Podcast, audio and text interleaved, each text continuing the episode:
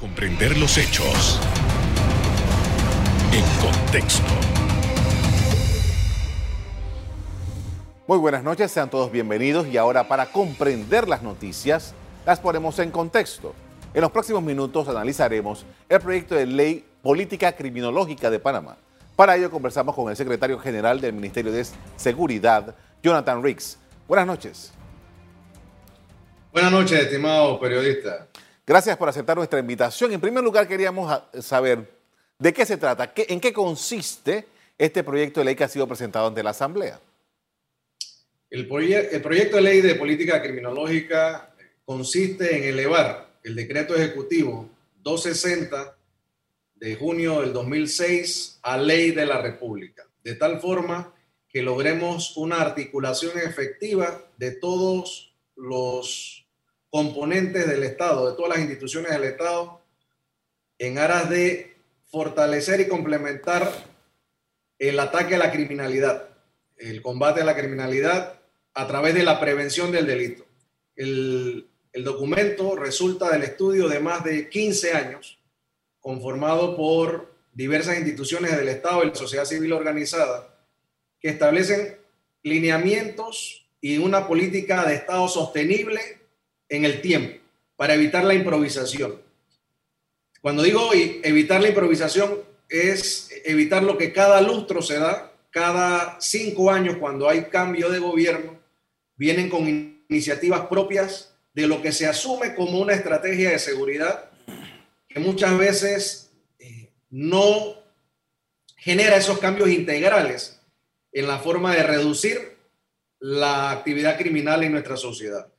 Esta política criminológica está compuesta por ejes rectores como la prevención, como la seguridad ciudadana, la participación ciudadana, la cultura de paz, la resocialización y rehabilitación efectiva de las personas privadas de libertad, la justicia social, los derechos humanos y garantizar generarle un proyecto de vida a niños, jóvenes y adultos que enfrentan el delito como modo de vida.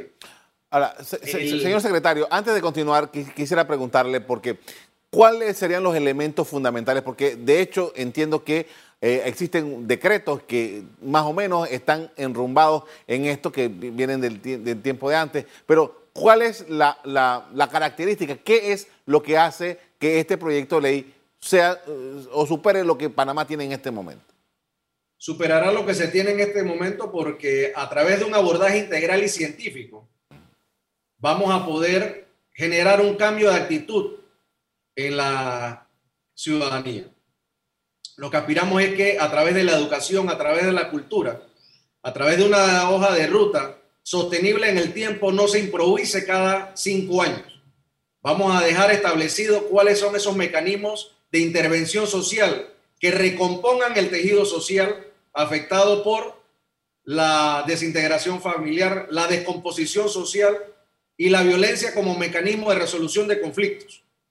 Nosotros promovemos que esa articulación efectiva entre los ministerios, por ejemplo, facilite la comunicación y la toma de decisiones efectivas, de tal forma que el Ministerio de Educación, el Ministerio de Trabajo, el Ministerio de Cultura, PAN Deportes, el Ministerio de Gobierno y cada una de las instituciones que conforman el Estado realicen estos programas de manera integral mirando la prevención como el mecanismo fundamental para evitar que se haga del delito el modo de vida.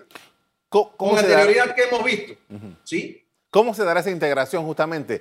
Eh, porque eh, eh, la realidad es que todos estos grandes instituciones tienen cada uno sus políticas, cada uno estructura su... ¿Qué, qué, cuál va a ser el factor en común que va a articular todas estas iniciativas? El factor en común va a estar supeditado a la supervisión de una secretaría ejecutiva que va a estar asesorando y va a estar eh, unida con un Consejo Nacional de la Política Criminológica. Este Consejo Nacional de la Política Criminológica, en donde intervienen especialistas de las diferentes instituciones que han hecho el estudio y que han permitido la redacción de un documento que está aprobada, que está aprobado en el mundo que ha dado resultados y vemos, por ejemplo, la sociedad los nórdicos, los países nórdicos que tienen una sociedad que otrora era devastadores, que eran personas que iban generando criminalidad y desasosiego donde eh, residían, hoy son un ejemplo de vida para las sociedades del mundo, donde inclusive no hay cárceles, no hay centros penitenciarios. Nosotros apostamos a que a mediano plazo la sociedad panameña tenga hombres y mujeres con un proyecto de vida. Este proyecto de vida se va a generar a través de las escuelas de padres, por ejemplo, a través de los programas de prevención, como el que se está desarrollando en algunas provincias en estos momentos por el Ministerio de Seguridad, basados en la política de generar la educación como proyecto de vida.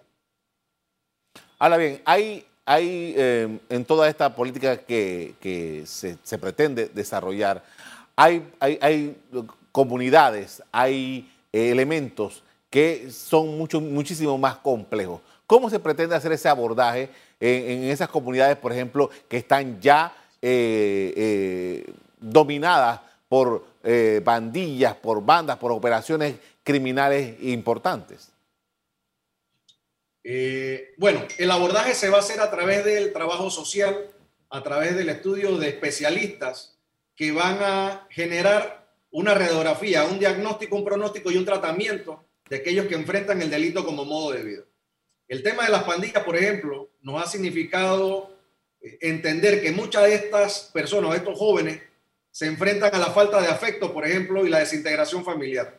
Encuentran en el delito su modo de vida porque les dan los medios de subsistencia le dan ese afecto que en el hogar no existe muchas veces. Entonces, a través del abordaje científico, interdisciplinario, sociólogos, psicólogos, trabajadores sociales, se va a hacer ese estudio que va a generarle una radiografía de la situación y la forma de tratarlos en el futuro.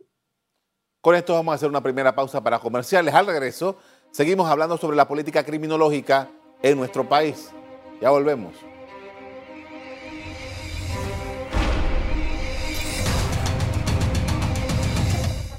Estamos de regreso con el secretario general del Ministerio de Seguridad, Jonathan Riggs, hablando del proyecto de ley de política criminológica. Y quería hablarle acerca de eh, esta, esta acción que ha tomado el Ministerio de Seguridad, que se ha presentado a la Asamblea con el beneplácito del gabinete. ¿Qué ah, resortes tiene? Quiero decir, esta, ha habido asociaciones y grupos eh, universitarios y, de otra índole que han estado reclamando al Estado, no ahora, desde hace varios, años, la confección de este tipo de, de normas. Incluso ha habido algunos proyectos que se han presentado anteriormente. Eh, esa, ese grado de consulta, ese grado de participación de estos grupos, ¿cómo se ha gestionado? Si nosotros, a través de esta iniciativa, lo que promovemos es el diálogo nacional, de que se entienda de que el delito no desaparece, se transforma, y que nosotros apostamos como mecanismo de intervención a la prevención del delito. Es conocido que el derecho penal no ha disuadido del todo a los seres humanos a cometer los delitos. Entonces nosotros aspiramos que en los niños, niñas, adolescentes, se pueda gestionar un proyecto de vida. Las asociaciones y todos aquellos que han estado tratando de intervenir y reclamar una política de Estado, se van a ver en la posibilidad de, en el primer debate o cuando se llame a discusión en la Asamblea Nacional, de aportar y de poder eh, hacer sus recomendaciones y comentarios a este proyecto de ley que no es más que un consenso de la sociedad civil organizada en conjunto con las instituciones del Estado. Ahora, en, estos últimos años, digamos 25 años, no, sé cuántas veces se ha modificado el Código Penal. Varias normas del Código Penal han sido cambiadas porque el, enfoque ha sido a, castigar, el, delito. Ahora bien, eh, tomando en consideración esto, esta norma, esta nueva norma que se está llevando a la Asamblea, implica hacer otros ajustes a otras leyes como el Código Penal, etcétera? No, por el contrario. Eh, insisto, este documento lo que busca es que veamos la prevención. Y la prevención bajo ejes rectores claros como el respeto a los derechos humanos, el desarrollo humano sostenible, la participación ciudadana, la justicia social, generar igualdad de oportunidades, generarle empleo, generarle un proyecto de vida apostar a que la convivencia de los seres humanos sea basada en relaciones pacíficas, en fomentar la cultura de paz. Por eso decía que nosotros, al apostar a la prevención, queremos generarle a los niños desde la niñez una conciencia en cuanto a que el delito no paga. Y debo aprovechar este espacio para señalar que en aras de complementar la persecución criminal, el ministerio también ha promovido la pronta incorporación de la extinción de dominio. Por un lado, el tema de que se entienda de que el que delinque va a enfrentar o bien un proceso penal que lo puede llevar a la cárcel o la extinción del dominio, producto de que esos dineros obtenidos de manera ilícita no gozan de legitimidad ni protección constitucional. Y por el otro lado, en el tema de prevención, a través de esta política criminológica, generarles un proyecto de vida para que se hagan hombres de bien y mujeres de bien. Eh, bueno, ya que usted ha tratado el tema este de, eh, entiendo que ya se han dado los primeros pasos en la Asamblea Nacional para ver el tema de la extinción de dominio. Eh, entiendo que se creó una subcomisión. ¿Cuál va a ser el rol que ustedes van a jugar? Me refiero al Ministerio de Seguridad en esta etapa que se está iniciando en la Asamblea Nacional. Bueno, en primer lugar, nuestro rol va a ser proactivo, va a ser generar esa sensibilización nosotros eh, día a día en espacios como este y a través de la intervención y la comunicación con diferentes eh, organismos, diferentes instituciones de la sociedad civil, estamos generando información para evitar que personas que desconocen realmente el objetivo desinformen a la población panameña. Nosotros tenemos que apostar a que Panamá sea parte de ese labón en la lucha contra la criminalidad organizada en toda su manifestación. Es decir, que nosotros seguiremos impulsando y promoviendo que ese espacio de diálogo se concrete. Nosotros en la Asamblea Nacional ayer iniciamos ese debate, se crea esa subcomisión que va a estar integrada por tres diputados con quienes tenemos excelentes conversaciones y están, han mostrado su voluntad política de generar esos espacios de discusión y que se hagan las recomendaciones y se adapte este documento a la realidad nacional. Ahora, he escuchado argumentos, de, sobre todo de abogados, que han dicho que otros países, por ejemplo, visitan Estados Unidos, viene de regreso de este tipo de normas que dice que ya no se están aplicando o que ya no se están tomando en consideración y que Panamá va a entrar en, una, en, esta, en esta uh, reforma en momentos en que ya en los otros países, como los Estados Unidos, no la están considerando y que los jueces las están bloqueando en ese país. Por el contrario, es difícil y jurisprudencia hay mucha. Eso le hablamos eh, desinformación. Yo llamaría a los colegas a que realmente eh, busquen la información real de cómo se está enfrentando el delito de manera efectiva. ¿Por qué? Porque lo interesante de este debate y lo que nos debe llevar a la reflexión como sociedad es que quienes se oponen realmente no están viendo el alcance y la magnitud del problema que enfrentamos. Enfrentamos la posibilidad de que a través de la corrupción se hagan del poder los criminales. ¿Y qué mejor recurso que quitarle ese recurso financiero con el que financian las actividades ilícitas? La, el desplazamiento geográfico de la violencia que hemos visto en los últimos días en nuestro país. Al quitarle el recurso financiero, los debilitamos le quitamos esa capacidad operativa que tienen de poder desplazarse a discreción por nuestro país. Le quitamos la capacidad de reclutamiento de nuevos miembros y que se entienda que el delito no paga. Aquel que ha hecho del delito su modo de vida no puede gozar de legitimidad y nuestra constitución, debo señalarlo, lo establece taxativamente. Entonces es bueno y oportuno este debate, de tal forma que la sociedad pueda obtener esa información de primera mano de quienes estamos estudiando la norma, de quienes generamos y queremos promover un país más seguro. Entonces esto no es un documento traído por capricho ni por la imposición. No, es un mecanismo especial de investigación criminal y de administración de justicia que le va a permitir al Estado panameño hacerse estos recursos que no fueron obtenidos legalmente y desarrollar obras de interés social, como en Honduras, por ejemplo, señalo la ciudad de los niños y las niñas, que le permite generarse un proyecto de vida a través de la educación. 12 años de colegiatura, la educación básica, la educación media, que le permite generarse hombres y mujeres de bien. Con esto vamos a hacer otra... provenientes de la criminalidad. Claro. Con esto vamos a hacer otra pausa para comerciales. Al regreso, seguimos analizando este tema con el secretario general del Ministerio de Seguridad. Ya volvemos.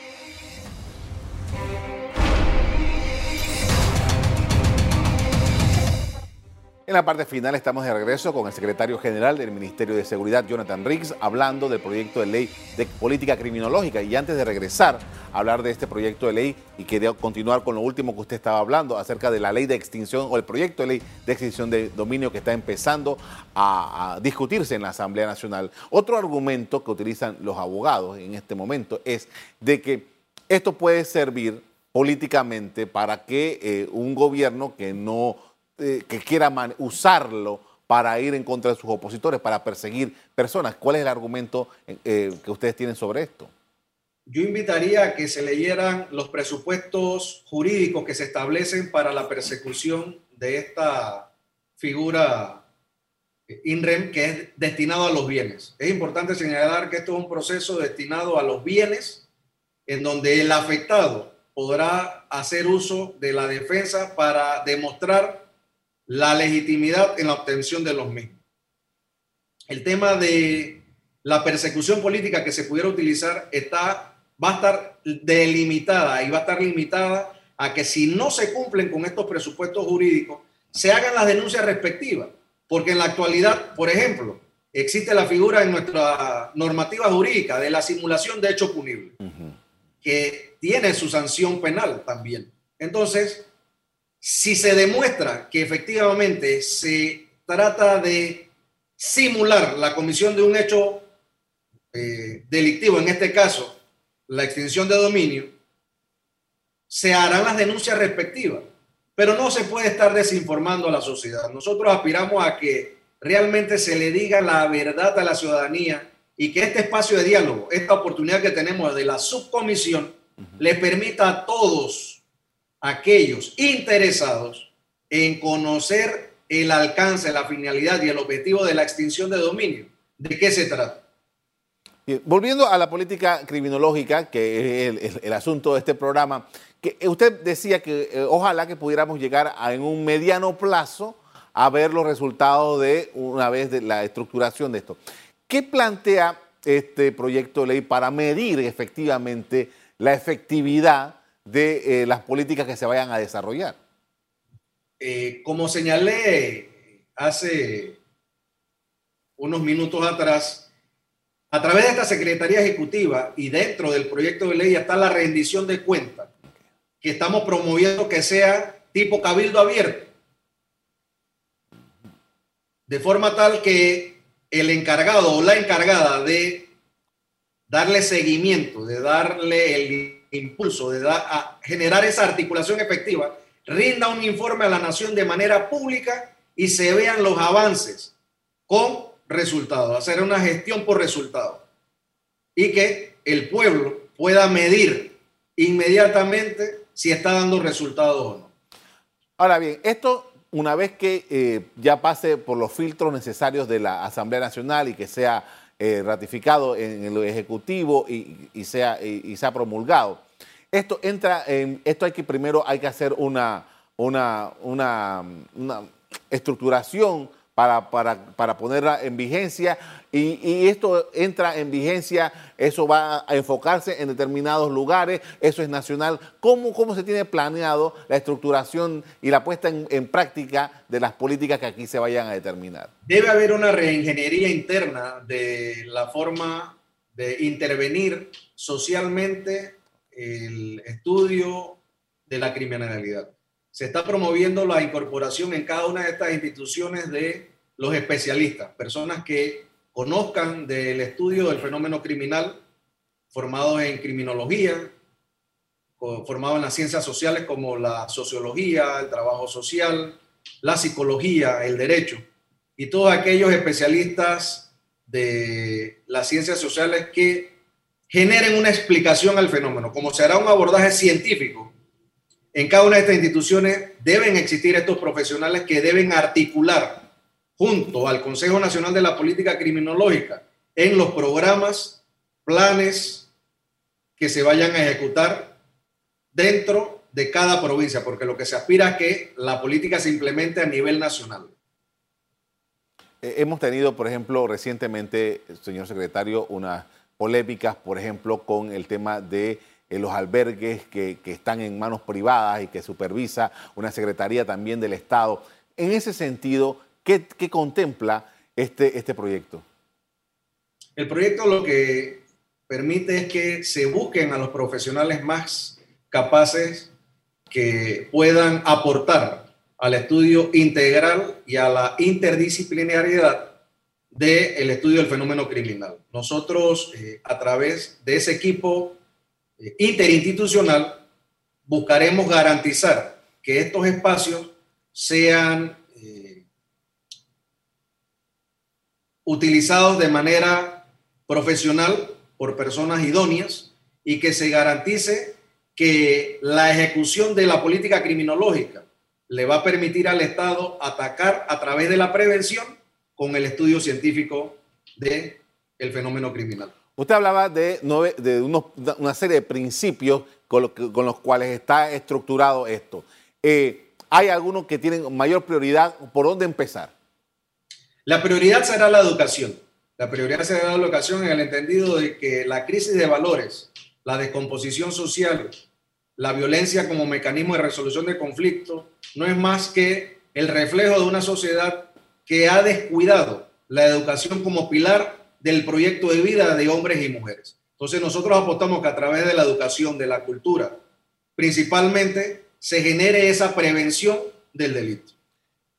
Esto, como quiera que vaya a la Asamblea, y la Asamblea tiene eh, mandato constitucional y legal para las transformaciones, ¿ustedes qué, cuál es su expectativa de lo que pueda ocurrir con este proyecto en la Asamblea?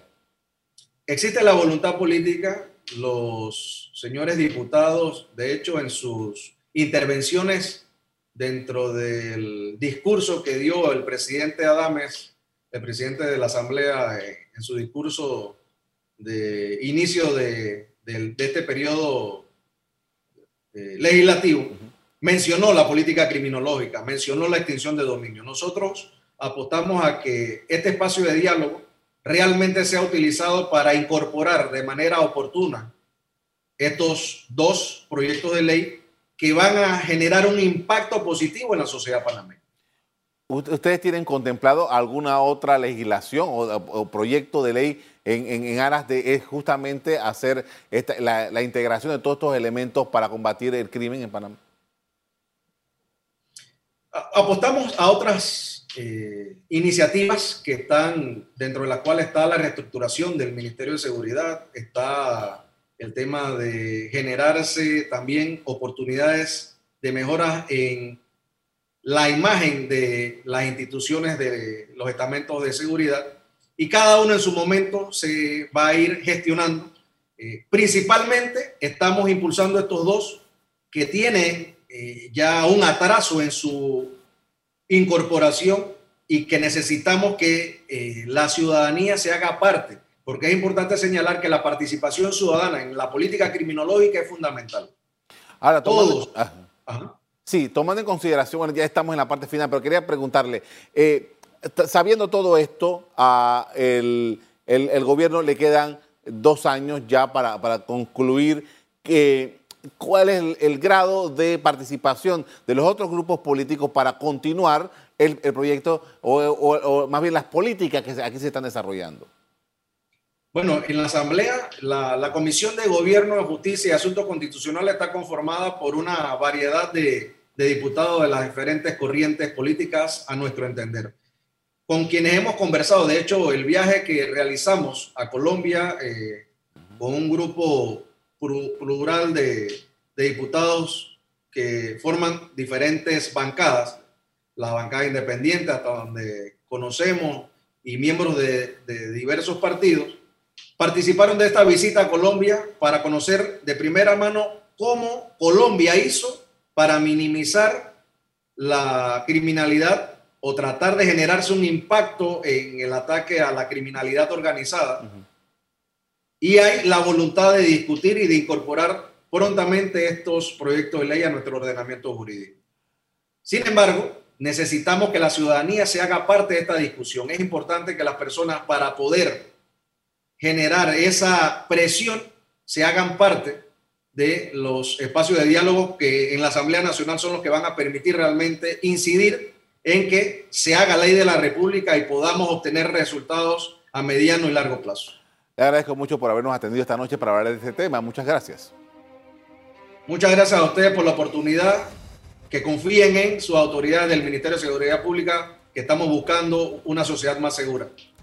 En cuanto a esta materia, existe un decreto ejecutivo que data de 2006 y ahora se quiere llevar a nivel de ley. Según el gobierno, el proyecto aborda el tema de prevención, la violencia y el delito, entre otros asuntos. Hasta aquí el programa de hoy. A ustedes les doy las gracias por acompañarnos. Me despido invitándolos a que continúen disfrutando de nuestra programación. Buenas noches.